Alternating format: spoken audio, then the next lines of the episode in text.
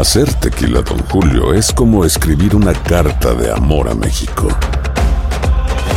Beber tequila, Don Julio, es como declarar ese amor al mundo entero. Don Julio es el tequila de lujo original, hecho con la misma pasión que recorre las raíces de nuestro país. Porque si no es por amor, ¿para qué? Consume responsablemente. Don Julio Tequila, 40% alcohol por volumen, 2020. Importado por Diageo Americas, New York, New York. Si no sabes que el Spicy McCrispy tiene Spicy Pepper Sauce en el pan de arriba y en el pan de abajo, ¿qué sabes tú de la vida? Para, pa, pa, pa. Cassandra Sánchez Navarro junto a Catherine Siachoque y Verónica Bravo en la nueva serie de comedia original de VIX, Consuelo, disponible en la app de VIX ya. Hola, soy Jorge Ramos y a continuación escucharás el podcast del Noticiero Univisión. Bienvenidos, soy Ilia Calderón y estas son las historias más importantes del día. Hola, es el martes 20 de septiembre. Estas son las principales noticias. El huracán Fiona atacó con vientos de 110 millas por hora las islas de Turks and Caicos, luego de causar una severa destrucción en República Dominicana y Puerto Rico. En ambos países los socorristas están rescatando a centenares de damnificados. Las autoridades de San Antonio, Texas, investigan el envío de 48 venezolanos a la isla de Martha's Vineyard en aviones pagados por el gobierno de la Florida. Les podemos decir definitivamente que nosotros estamos abriendo una investigación criminal en este caso. Agentes federales detuvieron a más de 2 millones de inmigrantes durante el año fiscal que termina este mes, una cifra récord. Sin embargo, ya deportó a 1.300.000 de esos inmigrantes. Y en México, la coincidencia de sufrir tres sismos los 19 de septiembre ha disparado las especulaciones y las teorías conspirativas. Hablamos con científicos en busca de respuestas. Este es Noticiero Univisión con Jorge Ramos e Ilia Calderón.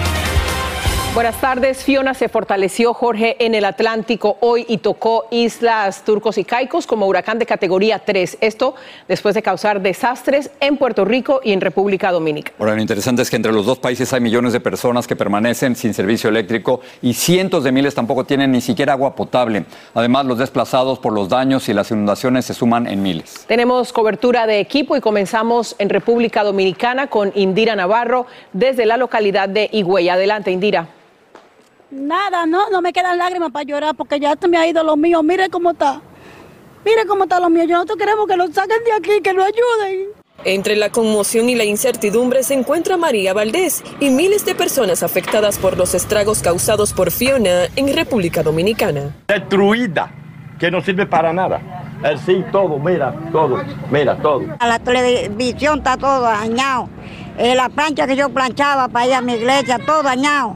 Atestadas de fango están las casas en varias comunidades de la ciudad de Higüey después de que las peligrosas lluvias del huracán desbordaran ríos. Eso fue algo de repente, eso fue todo. La gente corrimos todo, perdimos todo.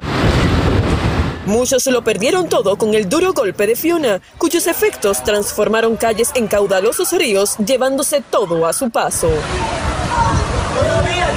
Como si se tratara de buscar aguja dentro de un pajar, muchos de los afectados tratan de rescatar entre las aguas todo lo que perdieron por Fiona. Los dueños de esta casa, por ejemplo, todavía no pueden entrar, producto de las inundaciones. Después de Fiona no podido entrar a sacar los trastes, mi cama, todo está ahí.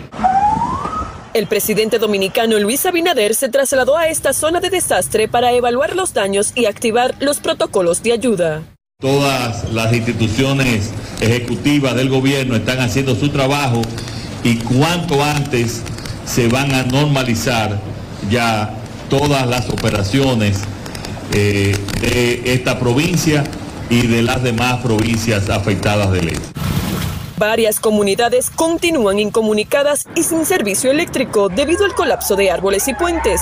La recuperación será lenta mientras aumenta el temor entre la población de que sigan las lluvias y se produzcan mucho más daños. En Higüey, República Dominicana, Indira Navarro, Univisión.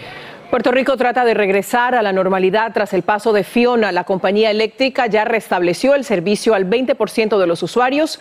También disminuyó la cantidad de personas sin agua corriente y el gobernador le pedirá al presidente Biden una declaración de desastre.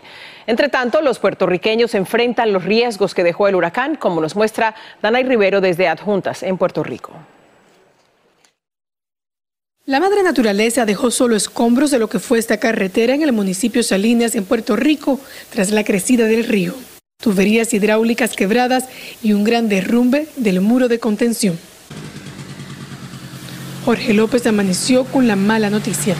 Si queremos ir al pueblo, tengo que estar pasando el peaje, pagando el peaje, que es bastante caro, para poder transitar y llegar a, a los supermercados para comprar. Este poste de electricidad pende de un hilo. Lo sostiene un pedazo de tierra. Otros cientos se dañaron en la isla, al igual que los tendidos eléctricos, dejando a miles a oscuras. Una de ellas, María Torres. Ella también sufrió inundaciones en su casa en Ponce, en el sur de la isla, a pesar de que improvisaron con diferentes artículos en la entrada para impedirlo. No se esperaba esto. Entonces todo el agua se te mete acá adentro y todo eso. La Guardia Nacional ha rescatado a más de mil personas de las inundaciones. Fue el caso de esta señora a quien socorrieron en las escaleras de su vivienda y este otro hombre que se aferraba a un poste luchando contra la corriente. Muchos permanecen en refugios.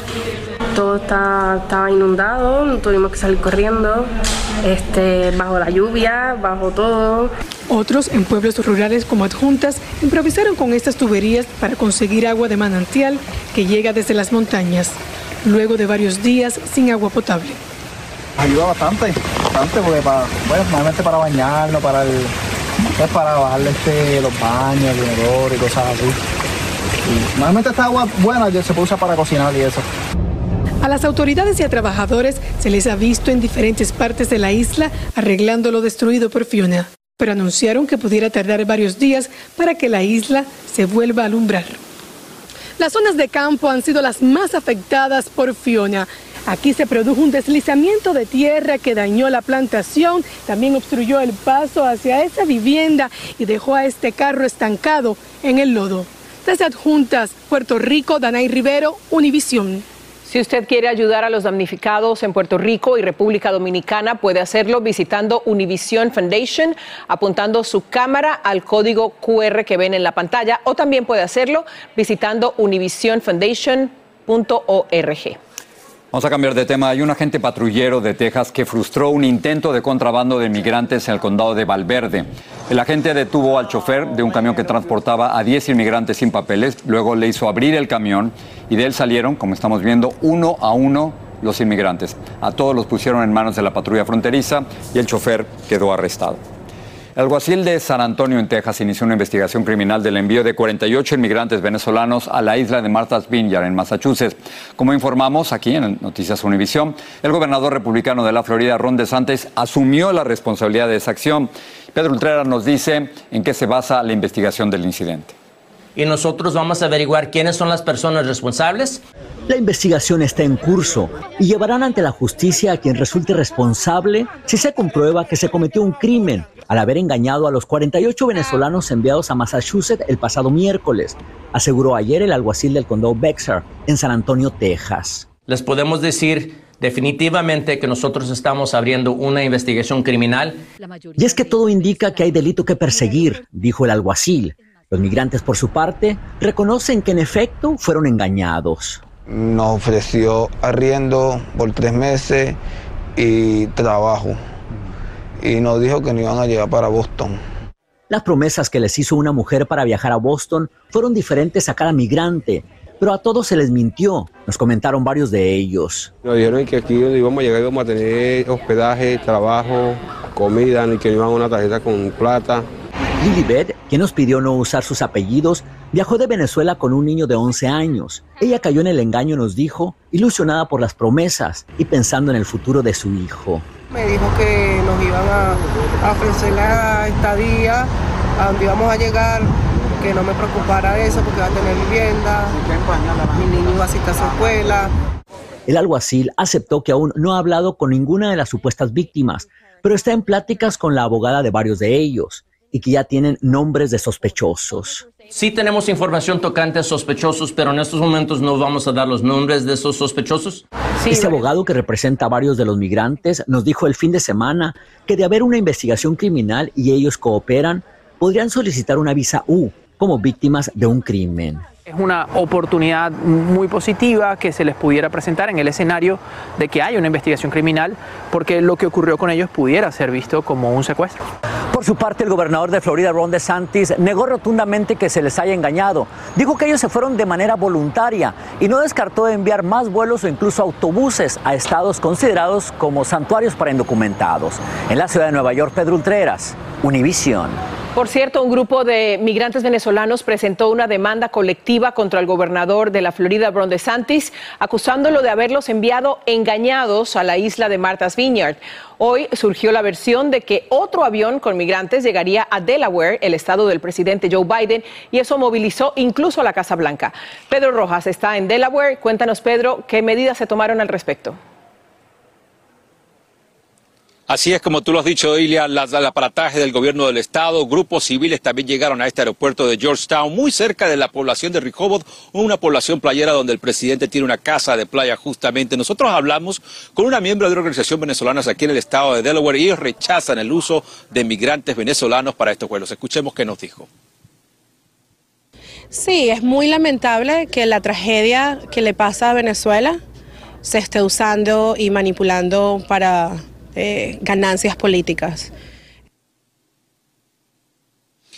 El presidente Biden también invitó al gobernador de Santis para que conozca las áreas costeras de su estado residencial. Ahora bien, definitivamente esta acción mantiene a los grupos civiles acá en Delaware y también al estado, al gobierno del estado, muy atento por la posibilidad de la llegada de estos vuelos. Regreso contigo, Jorge.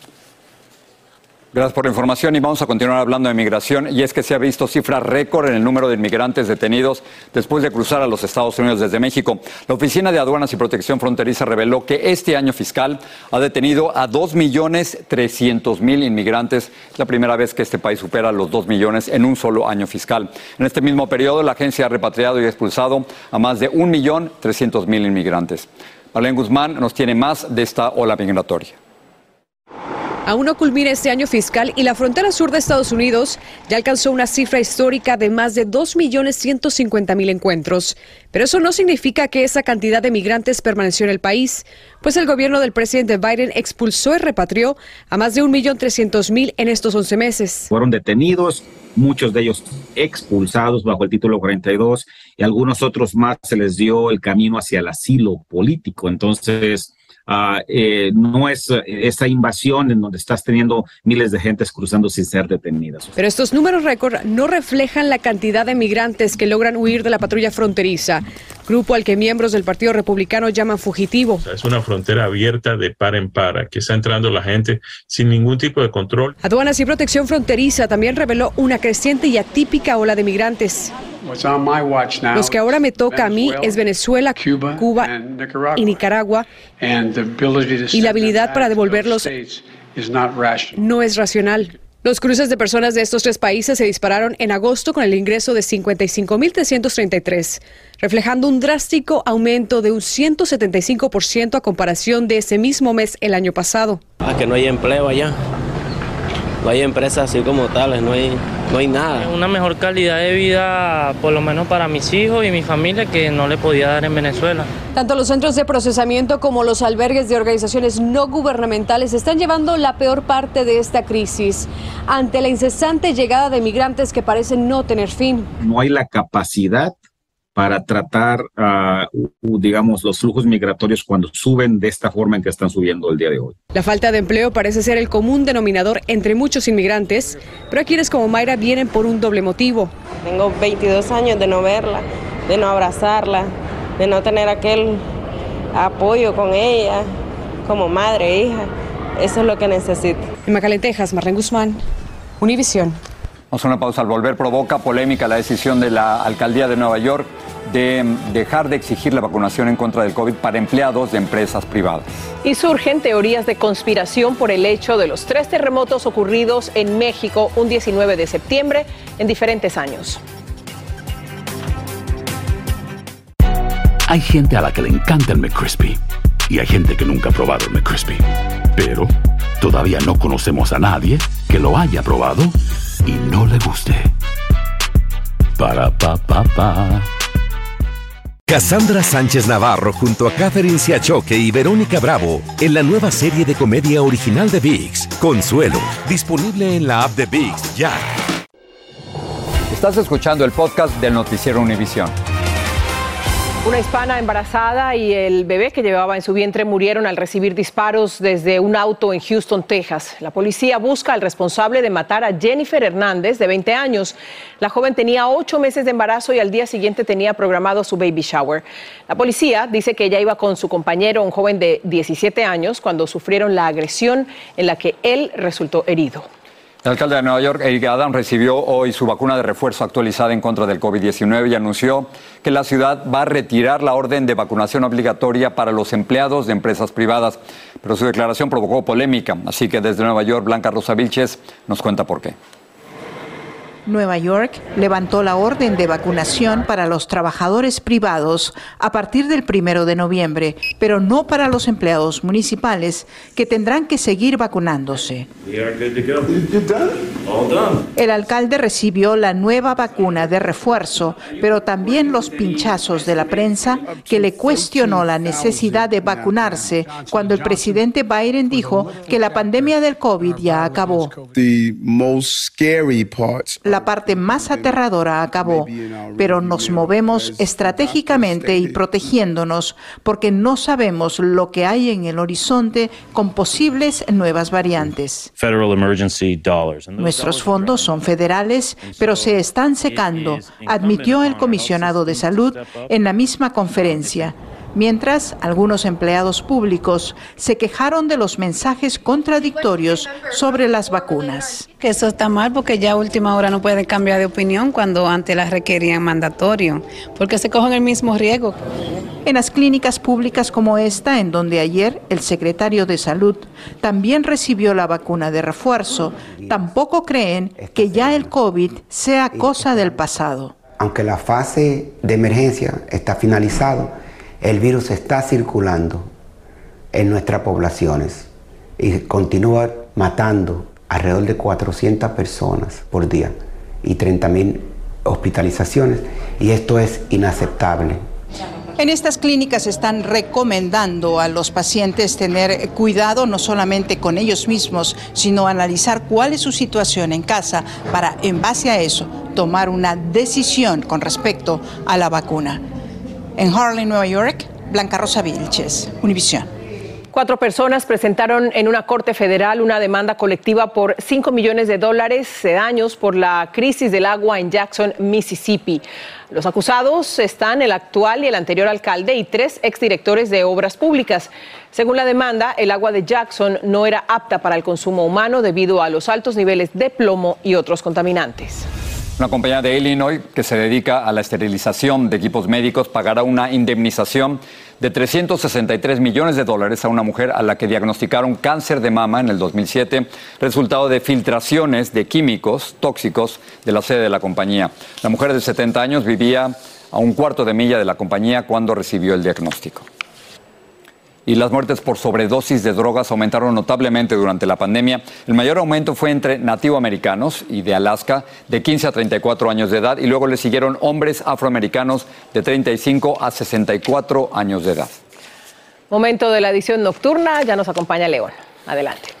Y amigos, buenas tardes. La familia de Axel Robledo está recaudando dinero para su larga recuperación. Axel es el niño de 13 años que caminaba con familiares por un barrio de Chicago cuando dos personas dispararon y lo hirieron en la cabeza. La policía cree que se trató de una disputa entre pandillas. Axel evidentemente no tenía nada que ver con esto. Y la Administración de Drogas y Alimentos advirtió que ciertos retos absurdos, de esos que aparecen de pronto en redes sociales, pueden ser peligrosos. Esta noche, por ejemplo, les vamos a explicar ¿Por qué no deben cocinar pollo horneado en jarabe para la tos? Eso y más. Hoy por la noche. ¿Cómo dijiste? No al jarabe para la tos con pollo. No, Don no- Jorge. no solamente lo peligroso, ¿a qué sabrá? Gracias. Hoy por la noche. Otras cosas. En noviembre va a haber elecciones legislativas y por eso cobra gran importancia que los ciudadanos se registren para votar. Y precisamente hoy es el Día Nacional, Lilia, de registrarse para votar. Jaime García nos habla de la relevancia de esta campaña para estimular el voto hispano cuando estamos, cuando están en juego temas como el aborto y otros de gran interés para nuestra comunidad.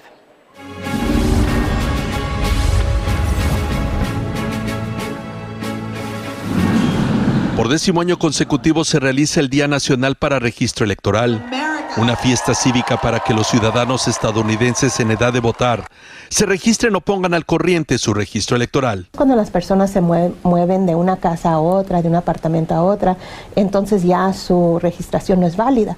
Entonces nosotros los podemos registrar para que puedan votar. Casi 5 millones de personas se han registrado para votar desde que se inició esta campaña, en la que participan voluntarios tocando puertas. También le preguntamos, ¿hay otras personas aquí en la casa que son elegibles para votar y no se han registrado? Somos 63 millones de latinos en este país, 32 millones son ciudadanos co- con la edad de votar. Con las elecciones de medio término muy cercanas, este año hay una sorpresa en los temas de importancia para el electorado hispano.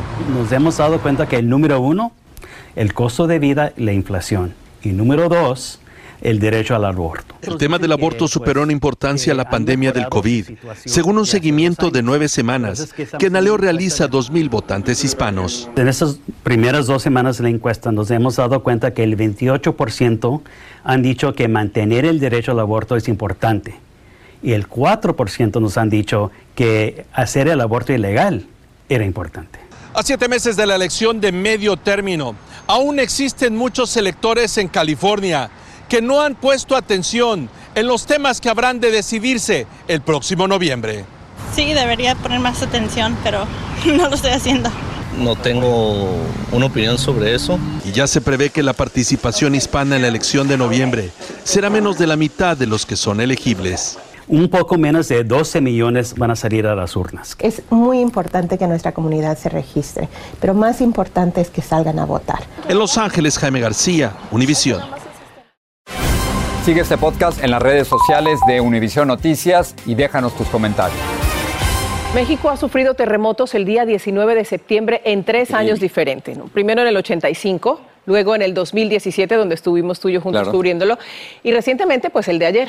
Ahora, la ciencia no tiene una explicación más que se trata de una rarísima coincidencia. De esto nos habla Alejandro Madrigal. La gran coincidencia de sufrir tres sismos los 19 de septiembre como sucedió en 1985, 2017 y 2022 generó teorías conspirativas, entre ellas una creencia no científica de que pensamientos e invocaciones influyen y atraen malas energías. Yo sí creo que al conjuntarse toda esta energía, producimos este que llamamos el inconsciente colectivo y activamos energéticamente la fuerza de que esto se repita. Las redes sociales se rompieron con estas teorías no aprobadas como la llamada ley de atracción, en la que se cree que haber tenido un simulacro originó que esas energías se manifestaran, y así lo creyeron actores como José Ron, quien escribió en Twitter.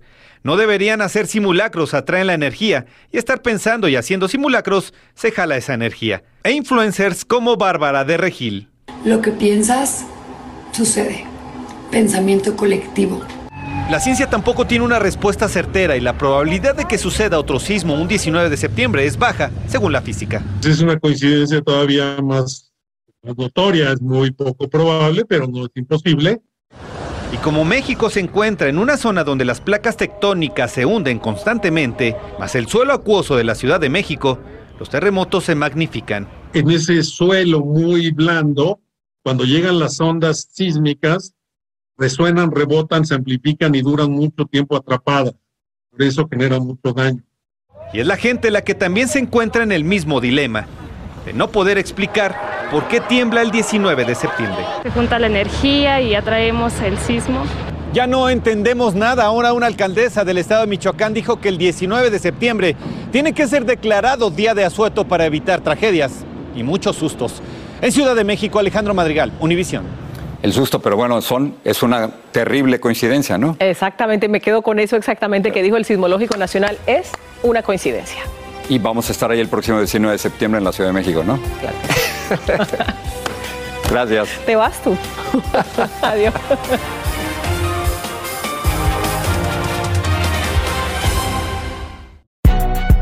Si no sabes que el Spicy McCrispy tiene Spicy Pepper Sauce en el pan de arriba y en el pan de abajo, ¿qué sabes tú de la vida? Para, pa, pa, pa. Cassandra Sánchez Navarro junto a Catherine Siachoque y Verónica Bravo en la nueva serie de comedia original de VIX, Consuelo, disponible en la app de VIX ya.